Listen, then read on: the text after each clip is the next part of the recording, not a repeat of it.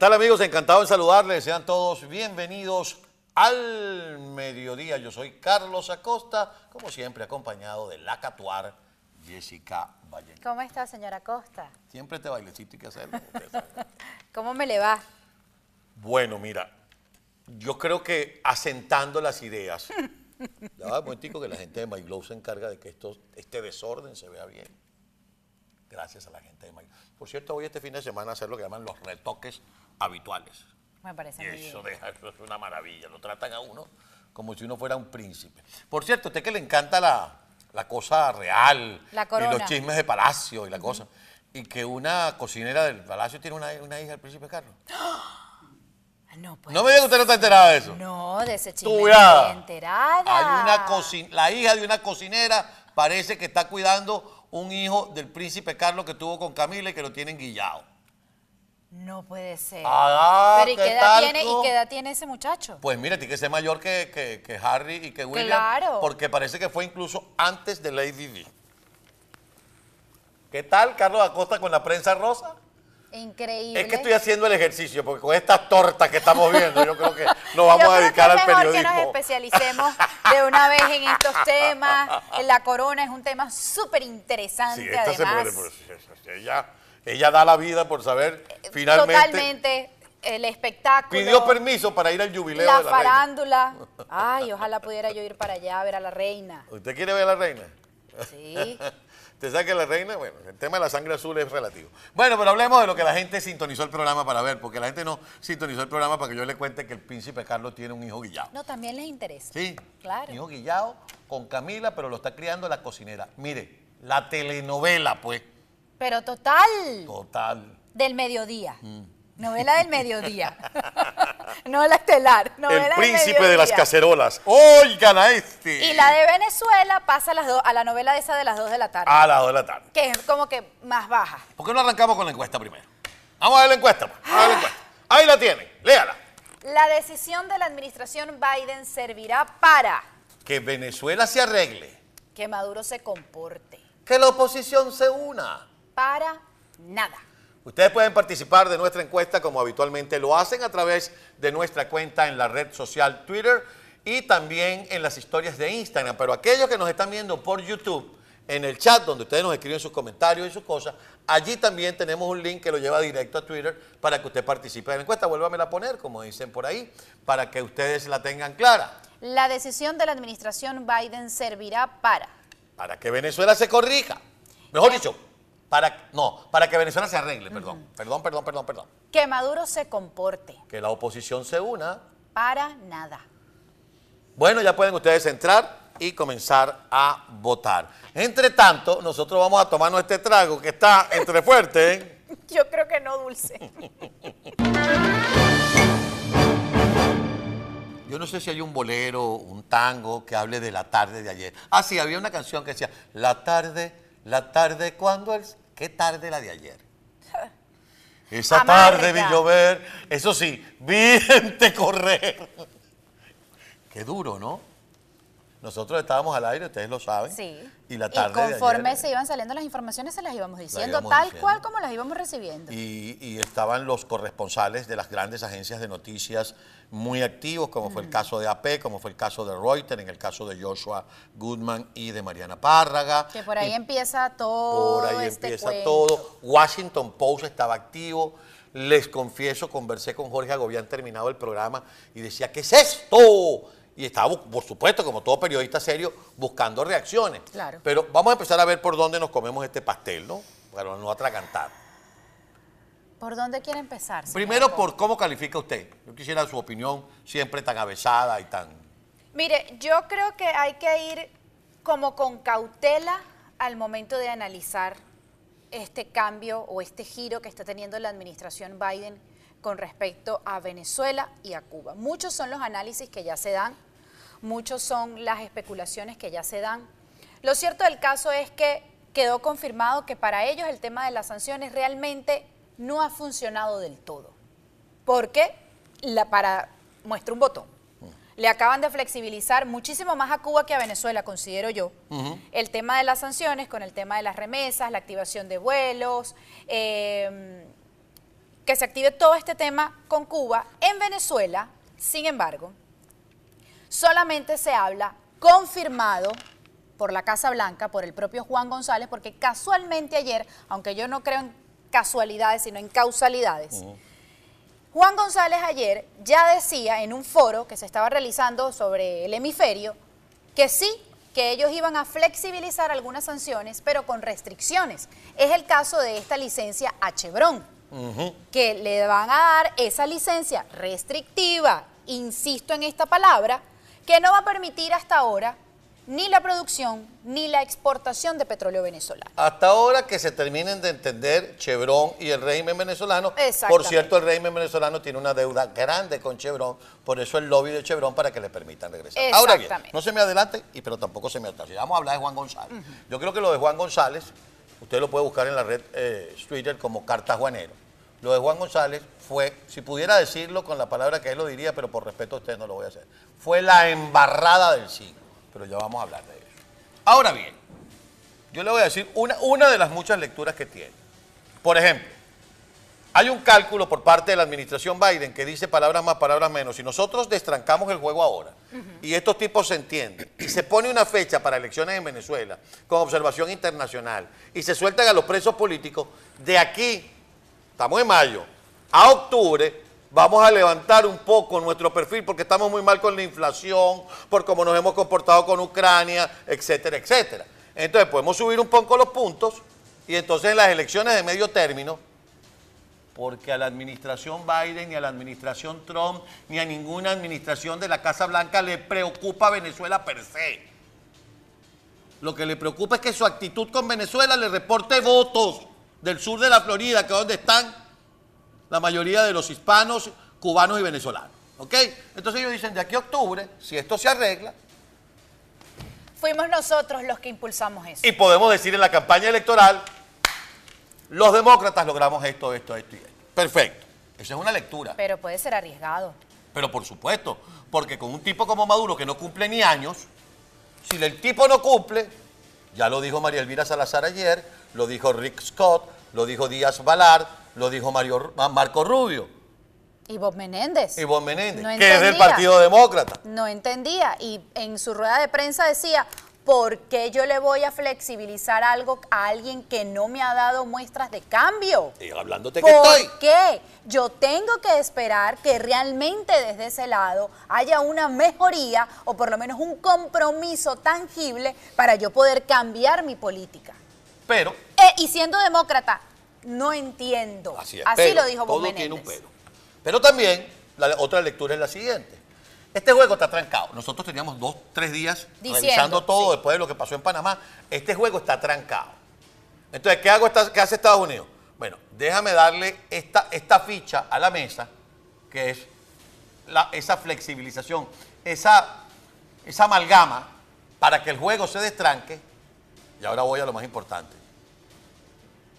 Eso sí, ahora ustedes arreglan su rollo, porque eso es un rollo de ustedes los venezolanos. No tenemos que ir nosotros a resolverle su problema.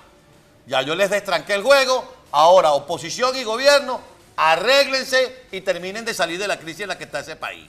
Ya nosotros le destrancamos el juego. Esa es otra lectura. Pero, ¿qué es lo que usted, a lo que se refiere de lo que hizo Juan González? Ahora sí, dele. Al decir, es que nosotros estamos haciendo esto por pedido de la, de la propia plataforma unitaria. Que, va- que embarrada, Juan González. Así sea verdad. Porque para nadie es un secreto que vienen haciendo lobby con Estados Unidos, de parte y hecho. parte. Y una parte dentro de la plataforma unitaria quiere que se levanten las sanciones. Por re, por fa, por lo que sea. No para hacerle el juego al régimen, o sí para hacerle el juego al régimen, lo que sea. Eso existe, en política existe, existen las conversaciones, Pero no se puede ser los tan absurdo que, que hizo Juan González. Pero si ya de por sí la oposición está golpeada, porque la ciudadanía no cree en ella y yo como gobierno estadounidense que creo en la democracia, ¿por qué yo le voy a servir en bandeja de plata el discurso al régimen de Nicolás Maduro? entre otras cosas. ¿Y para qué voy a sembrar más cizaña en medio de la oposición? Juan González, cartajuanero. Que ha costado una barbaridad para que esa gente se ponga de acuerdo. ¿Qué pasó? Apenas se supo, salió un comunicado de la plataforma unitaria y dijo, nosotros negamos en mayúscula y grandota las afirmaciones según los medios. No le dijeron a Juan González cuatro en su cara que tenía que haberse dicho. Claro, porque ellos se enteraron de lo que dijo Juan González, por lo que, pues, que, que ha salido publicada en algunos medios de comunicación, según la cual nosotros habríamos solicitado flexibilización de sanciones al régimen de Nicolás Pero eso solo lo dijo Juan González, señores. Lo dijo Juan la González. respuesta fue para Juan González. Así Epa, es. hermano, ¿qué está pasando aquí? Estamos hablando, vamos a llegar a un acuerdo. Y encima me lanzas por el barranco. Lo cierto del caso es que tampoco es que son angelitos, porque aquí no estamos defendiendo a nadie. Así es. Horas después de que se conoce esta decisión de Estados Unidos, pareciera que hubiesen estado esperando Estaban. para tomarse la foto y escribir Cuidado si la foto no estaba tomada. Cuidado si la foto no mismo. estaba tomada. ¿Cuándo en la vida usted ha visto que han escrito lo mismo, exactamente lo mismo, del lado de la oposición y del lado del régimen? Vamos con la foto. Muestre la foto. Vamos con la foto. Ahí viene la foto. En cualquier momento En cualquier momento. sale la foto. Y además eso que usted dice es Gerardo Blay y Jorge Rodríguez. dándose la mano. escribieron lo mismo. Escribieron lo mismo. El tuit de Gerardo Blay y el tuit del psiquiatra loco. Ahí, Ahí está. la foto. En reunión de trabajo para planes Pero futuros. lo mejor es cuando están en, en, con- es- en un tuit de la periodista venezolana Osmari Hernández. Ella La- la hace corresponsal de CNN en eh, la español. corresponsal de CNN en español y pone las dos fotos. Y ahí es donde uno se da cuenta. ¿Y qué está pasando aquí? ¿Qué está pasando aquí? Entonces, eh, Juan González sirve, le sirve la mesa al régimen diciendo, ellos me lo pidieron. Y nosotros, bueno, para hacerle caso a ellos, para que se abra el tema del diálogo, ahí están las dos fotos. Qué maravilla. Dicen Gracias a nuestra productora. Exactamente lo mismo. Escribieron exactamente lo mismo con la misma foto. Me encantaría saber qué casa es esa, chica. Pues sabes que Jorge tenía una casa, o tiene una casa, muy cerca de donde quedaba la casa del embajador gringo en Venezuela. Se me olvidó el nombre de la persona que se encarga de todo. En una Un- reunión un de trabajo para planes futuros en el rescate del espíritu de México. Yo Bueno. creo que tengo aquí el comunicado, y esto, esto aquí estoy im- improvisando un poco más. Cálmese, cálmese. El comunicado, usted leyó el comunicado. las malas mañas mías. Usted leyó el comunicado de la Yo plataforma unitaria donde confirman, sí vamos ahí al diálogo. Claro. Hablan de la contraparte. Cálmese, cálmese. Mire que a mí la gente me No dice, hablan del señora Costa le va a dar régimen. una vaina. No quiero que le vaya a dar una vaina. a usted. Hablan de la contraparte.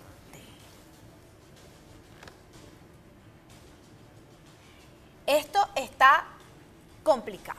Ahora bien. Yo empecé diciendo que esto había que mirarlo con mucha cautela y aquí solamente estamos presentando los hechos que ya ocurrieron, no que van a ocurrir, que ya ocurrieron y en base a eso nosotros estamos versando esta conversación. Ahora, nosotros tenemos de un periodista muy serio que ustedes conocen de la plataforma armando.info, eh, Roberto Denis. Ah, Es un hilo, ¿no? Es un hilo. Cuando producción lo tenga nos avisa para no ponerlos en aprietos de pedírselo si no lo tiene. Ahí, lo Ahí tiene. está. Va- va- vamos leyendo, comience usted. Esto se da, eh, y aquí hay que aclarar antes de yo empezar a leer estos tweets, señora Costa, para que no confundir más a la audiencia de lo que ya está confundida. Esto se da por el cable de AP que se dice de que a uno de los sobrinos de Cilia Flores, que se dice es el testaferro de Cilia Flores de toda la vida y el sobrino preferido de Cilia Flores, pidió eh, que lo sacaran de la lista de sancionados. Pues ese señor está sancionado desde el año 2017. Eso todavía no se ha confirmado por parte de la Casa Blanca. Lo único que se ha confirmado de parte de la Casa Blanca es la licencia a. Ahora sí vamos a leer los tweets de Roberto Denis que dice, habrá que ver si se confirma el levantamiento de la sanción a Carlos Malpica Flores. Tras la visita de funcionarios americanos a Venezuela, se dijo que ese fue el primer nombre que puso sobre la mesa Nicolás Maduro en las negociaciones. Malpica no solo es sobrino de Cilia Flores. Malpica es amigo personal de José Sion Elarba, dueño de Fospuca y socio de un bufete de abogados del que también forma parte Gerardo Blay.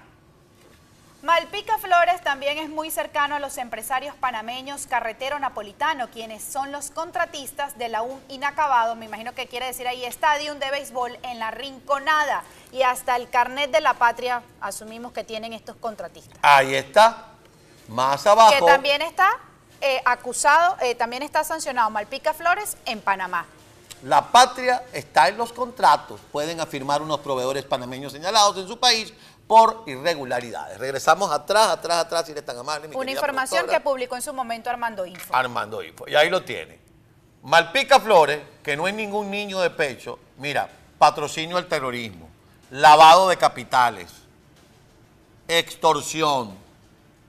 ¿Ok? Yo pregunto, ¿qué beneficio puede traer a Venezuela que se le levante la sanción o sacarlo de la lista de sancionados ¿Cómo llama el man de a un Fopuca? sobrino de Cilia Flores? ¿Cómo que llama el man de Fopuca? Póngalo ahí otra vez si eres tan amable. Ajá. A- Malpica es amigo personal de José Sion El Arba, dueño de Fopuca y reitero, socio de un bufete de abogados de que también forma parte Gerardo Blay. Y hay otra gente del entorno de Gerardo Blay que lo que carga es una regleta. ¿Cómo así? ¿Para qué sirven las regletas? Para enchufar a Pero varios. para enchufar, eso, para enchufar más de uno. Gente cercana al entorno de Gerardo Blay. Ahí le dejo esa. Como decían en mi pueblo, tómete esa y espérate que se te enfría el otro. Ahora bien, ya les caímos a trancazo. Habrá que ver si esta es la última carta que se juega la oposición, porque también hay que ver el otro lado, ¿verdad? Hay que calmar los ánimos y ser un poco más sensatos y decir, si esta es la única manera que yo tengo para traer a este señor otra vez aquí y lograr una salida negociada con el régimen de Nicolás Maduro, porque ya está claro y está visto que por las armas no es el camino y no quieren utilizar otro camino que no sea el democrático. Es lo que yo le digo cuando Estados Unidos, que no tiene por qué resolvernos el problema a los venezolanos, dice, yo voy a sacar esta pieza que tiene el juego trancado, ahora el juego se destrancó para que ustedes comiencen a ponerse de acuerdo y salgan de su crisis, que es de ustedes, no es mía. Y a propósito de eso, hoy nuestro compañero Miguel Ángel decía en su análisis que esto pasa porque la oposición no se ponía de acuerdo. ¿Y cómo cierro esto? Cierro esto con otra cosa que dijo Miguel Ángel esta mañana. Chico, qué vaina que el viejito López Obrador tenía razón. Sí había una licencia lista para que operara en Venezuela y entonces ya se pusieron de acuerdo. Entonces esto quedó como el tequila, entre fuerte Y dulce.